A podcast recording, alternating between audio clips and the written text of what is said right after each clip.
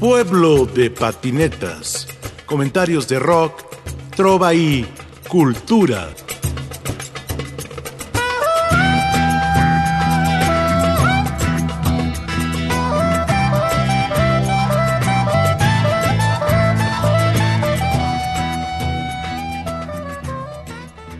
Alejandro Valdés es un compositor, es un hombre callejero, le gustan los perros, le gustan las mujeres, pero siempre sus canciones con un sentido social.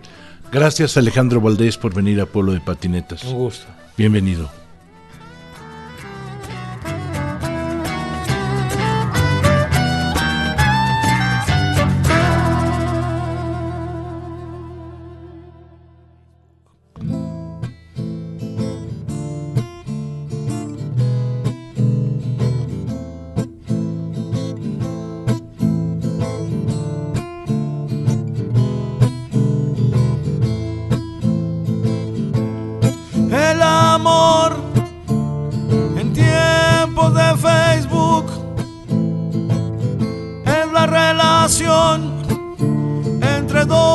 desconocidos. El amor en tiempos de Facebook es la carita, la imagen para compartir. ¡Ay, qué tierno! El amor en tiempos de Facebook es considerar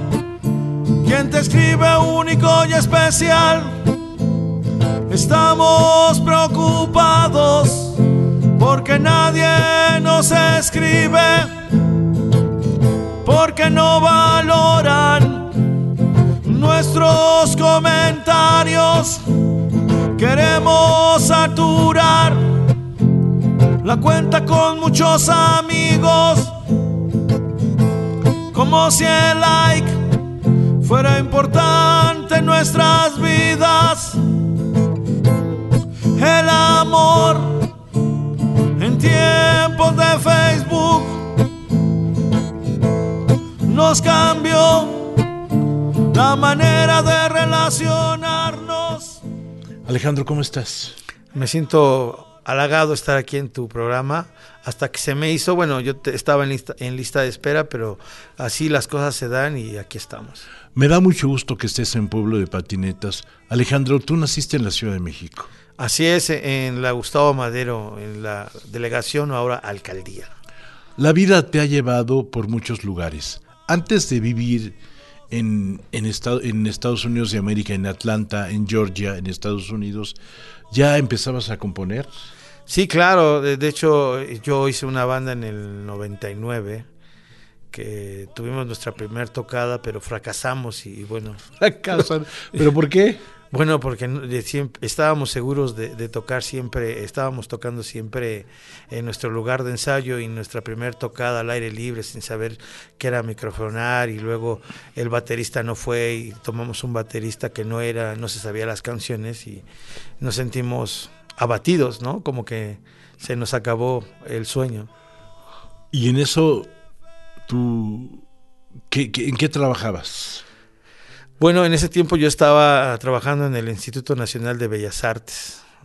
Eh, trabajaba en el departamento de aseguramiento de obras. Era lo que se llama ahora un Godínez. Pero ahí trabajamos y... ¿Y renunciaste? No es tanto que renuncié, sino el cambio político en ese tiempo, recuerdan que ganó el PAN.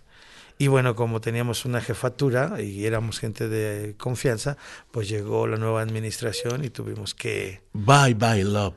Así es. Bye bye happiness. tuvimos que irnos al exilio. Mm.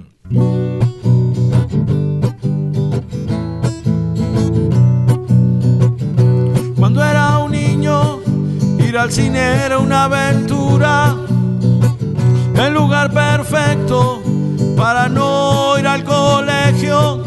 Invitabas a la niña que te gustaba para seducirla, sin importar la película o la cartelera. No sabías si fingía muy atenta mientras que otros se besaban sin piedad. El hotel perfecto, la escuela del placer, refugio de estudiantes, la escuela del placer. El hotel perfecto, la escuela del placer, refugio de estudiantes, escuela del placer. En las butacas de arriba se entregaba el amor. Nadie decía, nadie reclamaba, solo se escuchaba el amor que se daban. Con tu boleto tenías derecho a todo. En la matine o permanencia voluntaria. El hotel perfecto, la escuela del placer, refugio de estudiantes. ¿Cómo descubres tú la guitarra en tu vida? Mira, algo bien chistoso, o no chistoso, sino la- las cosas se han dado en, en mi vida. Yo no he buscado la guitarra. Yo tenía ocho años y ustedes recuerdan que cuando vamos a las fiestas y vemos al grupo tocar nos emociona, ¿no? So- Somos niños y nos emociona.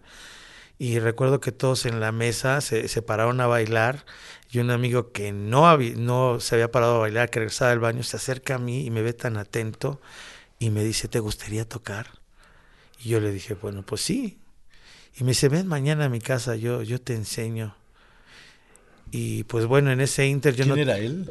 Era un amigo, eh, él su- se llama Toño, pues, su familia Girón, de, son eh, artistas músicos también, muy buenos, incluso también son escaladores, fueron de la generación de, de grandes escaladores, Alpinistas. alpinistas.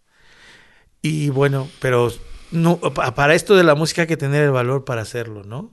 Y ellos se quedaron en eso, son muy buenos, pero no salen de su cuarto.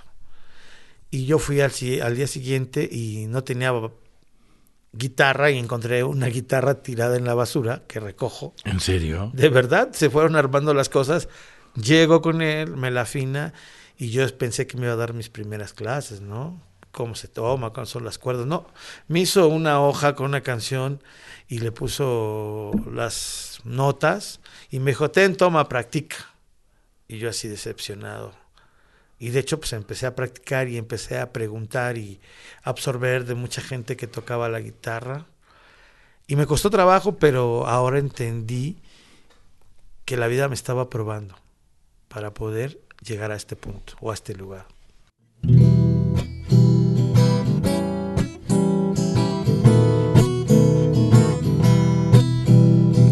Algo tiene en su mirada el brillo de la desesperación por algo que no llega.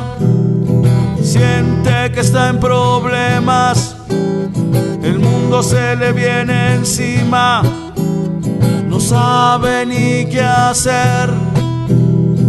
Ni el condón ni la pastilla la pudieron ayudar.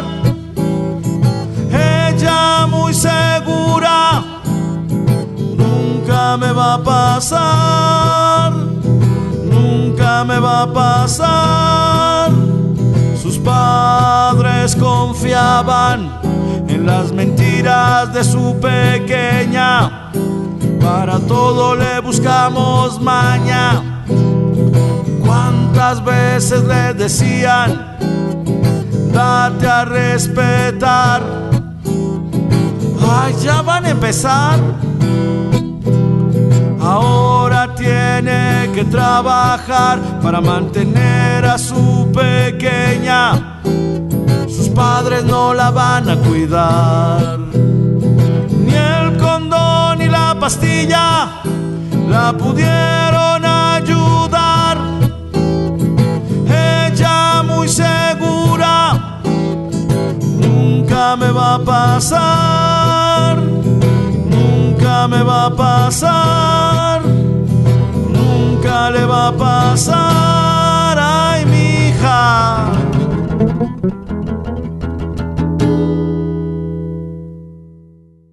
¿Cuándo empiezas a componer?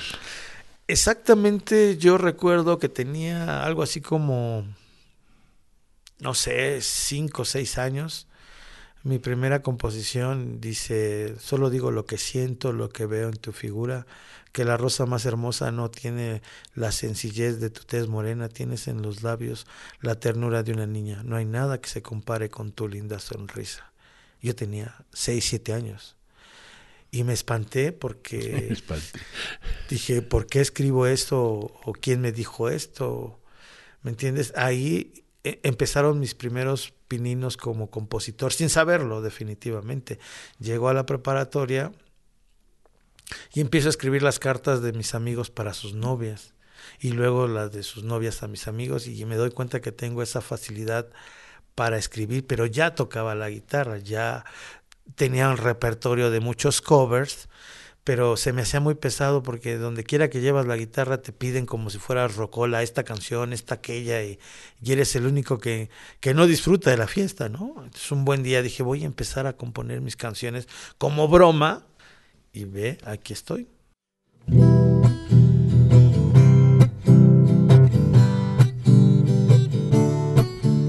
Si vas a dudar de mis palabras, inventándote cosas sin sentido y sin razón. No se puede querer a quien desconfía.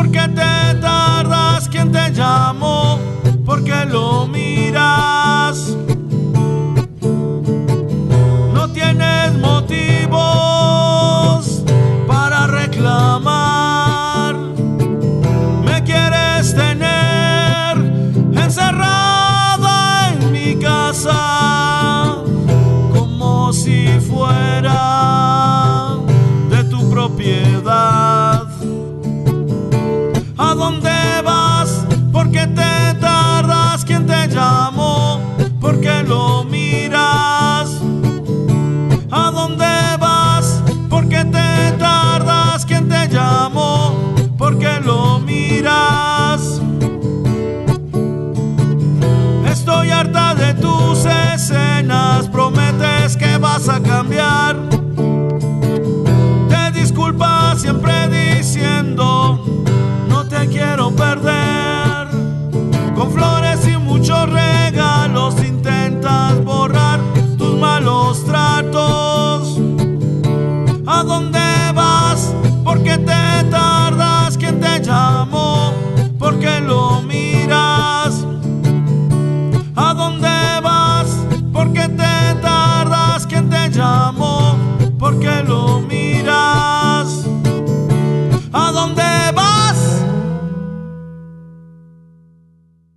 Estamos escuchando parte de la sesión acústica que Alejandro Valdés hizo aquí en Pueblo de Patinetas, grabado por el único increíble Álvaro Mejía, aquí en Radio Educación.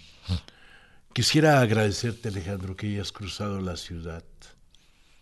Muchas gracias, yo les agradezco. Ya me siento honrado porque si no saben, este estudio pues es simbólico. Aquí has grabado varias veces. Esa, no, y más aparte, somos parte del catálogo de, de, las grandes personalidades que han grabado en este estudio, ¿no? Sí, ¿te acuerdas cuando grabaste con Gustavo Beltrán en el piano? No, y un saludo para mi hermano Gustavo Beltrán, está invitado, lo tengo casado para que participe tanto en el acústico de conexión interna como el de externa, ¿no? Es, es un musicazo, es un buen amigo, es parte de, de la gran familia que hemos hecho con los catianos, o, ¿no? La buena onda.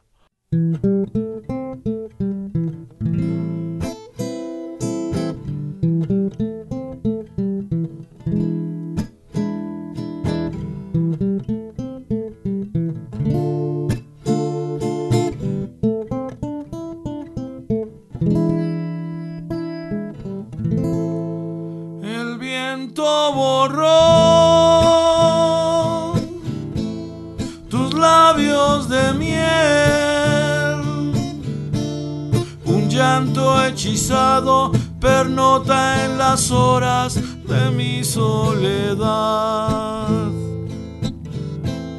Un sueño quizás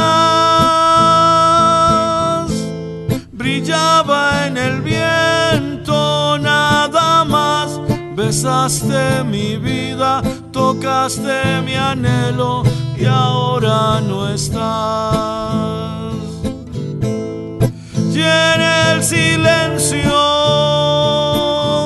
de estas cuerdas rotas, tu ausencia se está comiendo a mi piel. Busco Dios en tus huellas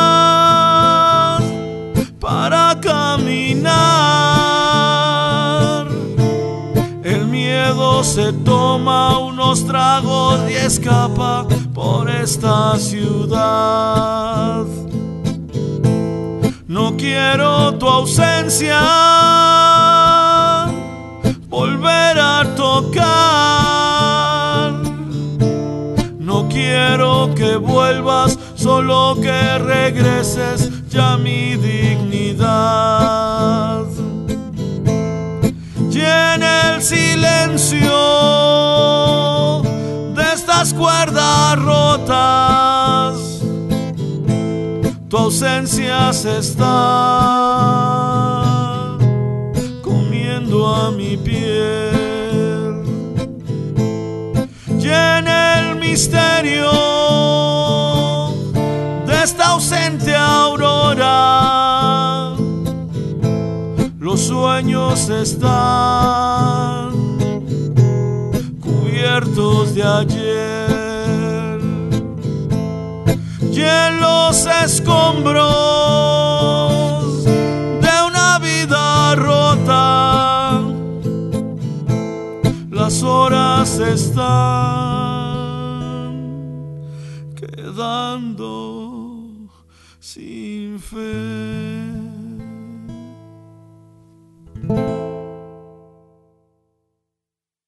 ¿Qué música escuchabas cuando eras niño?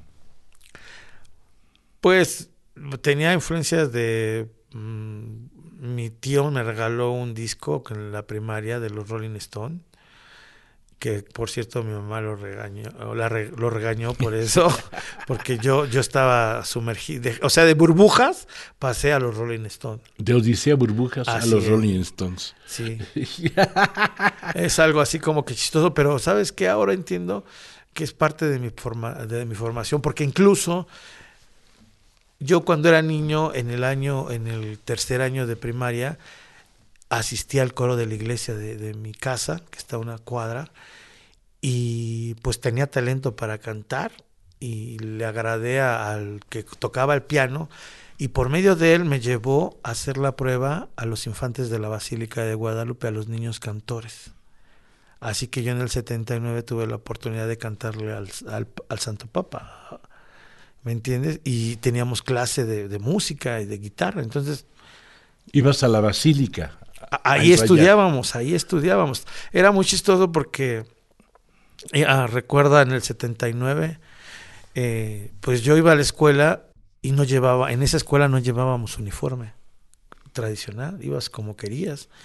No llevabas útiles porque los pupitres dejabas tus cosas. Éramos una escuela de tercero, cuarto, quinto y sexto que en general éramos 52 alumnos, que éramos los niños cantores de la basílica, y mucha gente desconocía de esa escuela y menos que cantabas. Entonces llega el Papa Juan Pablo II en su primera visita a México. Así es. Y tú le cantas al oído. Somos de los grupos del grupo de los infantes, de incluso todavía hay una generación que se sigue manejando como hermanos lasallistas que son del coro de los infantes de la Basílica, que tuve la suerte de ser parte. Pero el niño ha crecido. Definitivo, y teníamos las experiencias y empezamos a componer.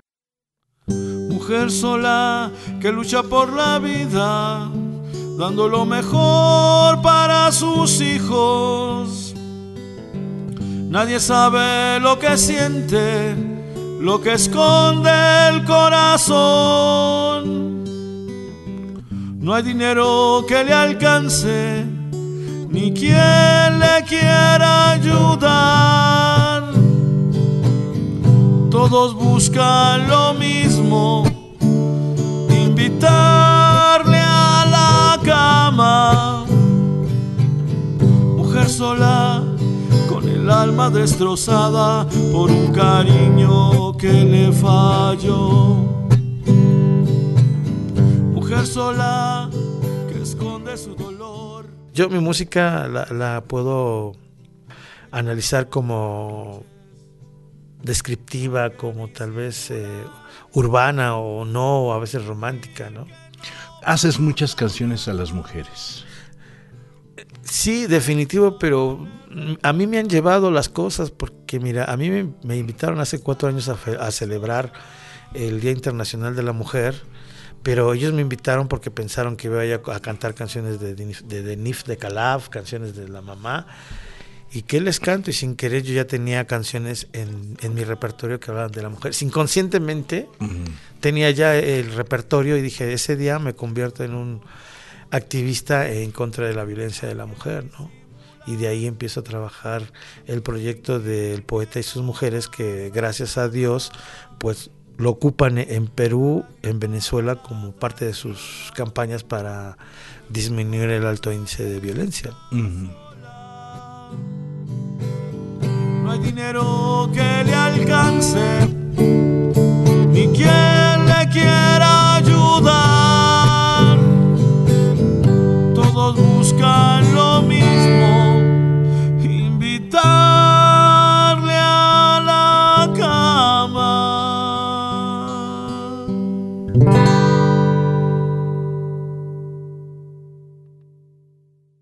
y luego te vas a Atlanta. Diez años en Estados Unidos. Tu inglés casi es perfecto. Pues sí, practiqué, estudié desde que llegué. Desde el primer día me fui a la escuela hasta los últimos días. Eh, aprendí y de hecho esa, esos diez años eh, estoy por sacar mi libro que se llama Verdades y Mentiras del Sueño Americano, que es una remembranza de lo que se vive, de lo que realmente vivimos allá. Hacemos un análisis desde Argentina hasta Canadá, las cuestiones raciales, las costumbres, el Thanksgiving Day, el, el Spanglish, el, el mismo racismo que se tiene al mexicano como mexicano. ¿no? De tanto de blancos como de... Sí, definitivo. afroamericanos. No, definitivo, porque eh, donde yo terminé trabajando tengo la suerte y la fortuna de haber sido el primer latino de, trabajar en una escuela que se llama Morehouse College, que fue donde Martin Luther King eh, fue egresado, ¿no? Y esa escuela es como que la universidad, es el Cambridge de los morenos, digo, ahí todos son afroamericanos, estudiantes y trabajadores, e incluso tuve la suerte de, que CNN me haya hecho una entrevista como decir, ¿qué hace que un, latino trabajando en estas clases tan, tan marcadas del racismo o de las clases sociales, no?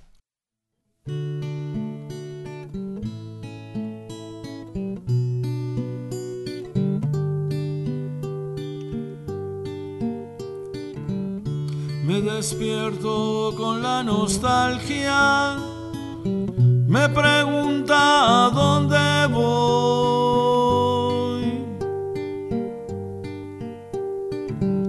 Y se archiva los recuerdos o los bota por ahí.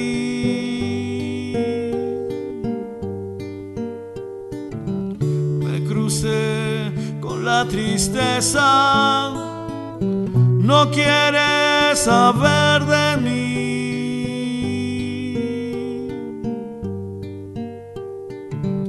Me reclama porque no intento la manera de ser feliz.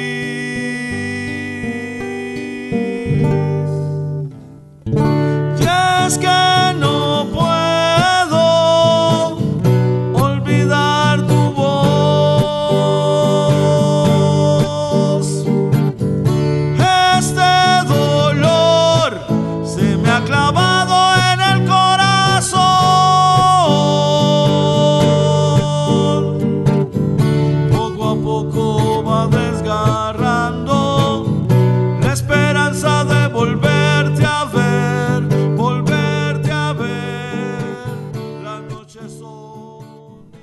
pasa con tu disco, con tu primer disco? Tienes un demo que hiciste aquí en Reeducación, tienes otros demos, has grabado con varias bandas, pero estamos esperando el disco del poeta desconocido.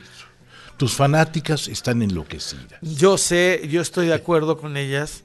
Mira, exactamente ya eh, recibí mis maquetas finalmente.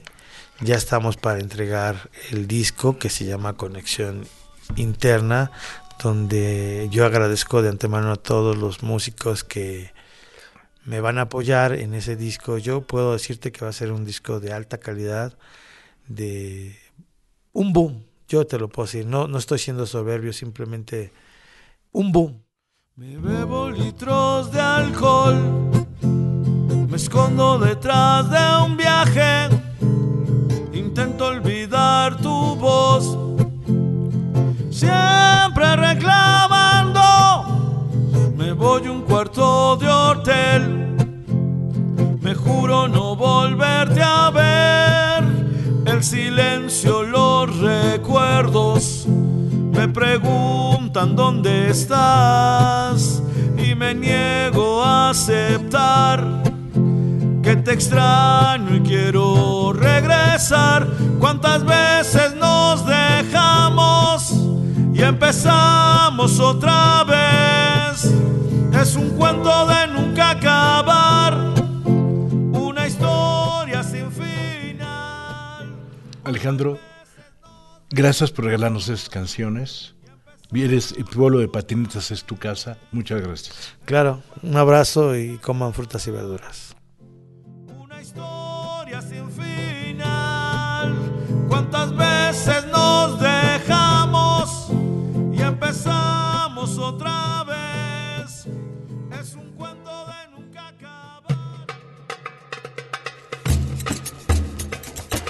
Pueblo de patinetas.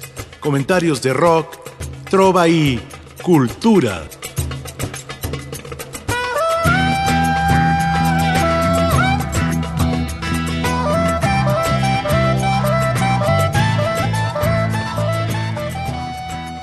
En la producción, Ricardo Montejano, Analía Herrera Gobea, Sayuri Sánchez, Lupita Morales, Juan José Escobar Arroyo. Y aquí con ustedes su seguro servidor, Rafael Catana.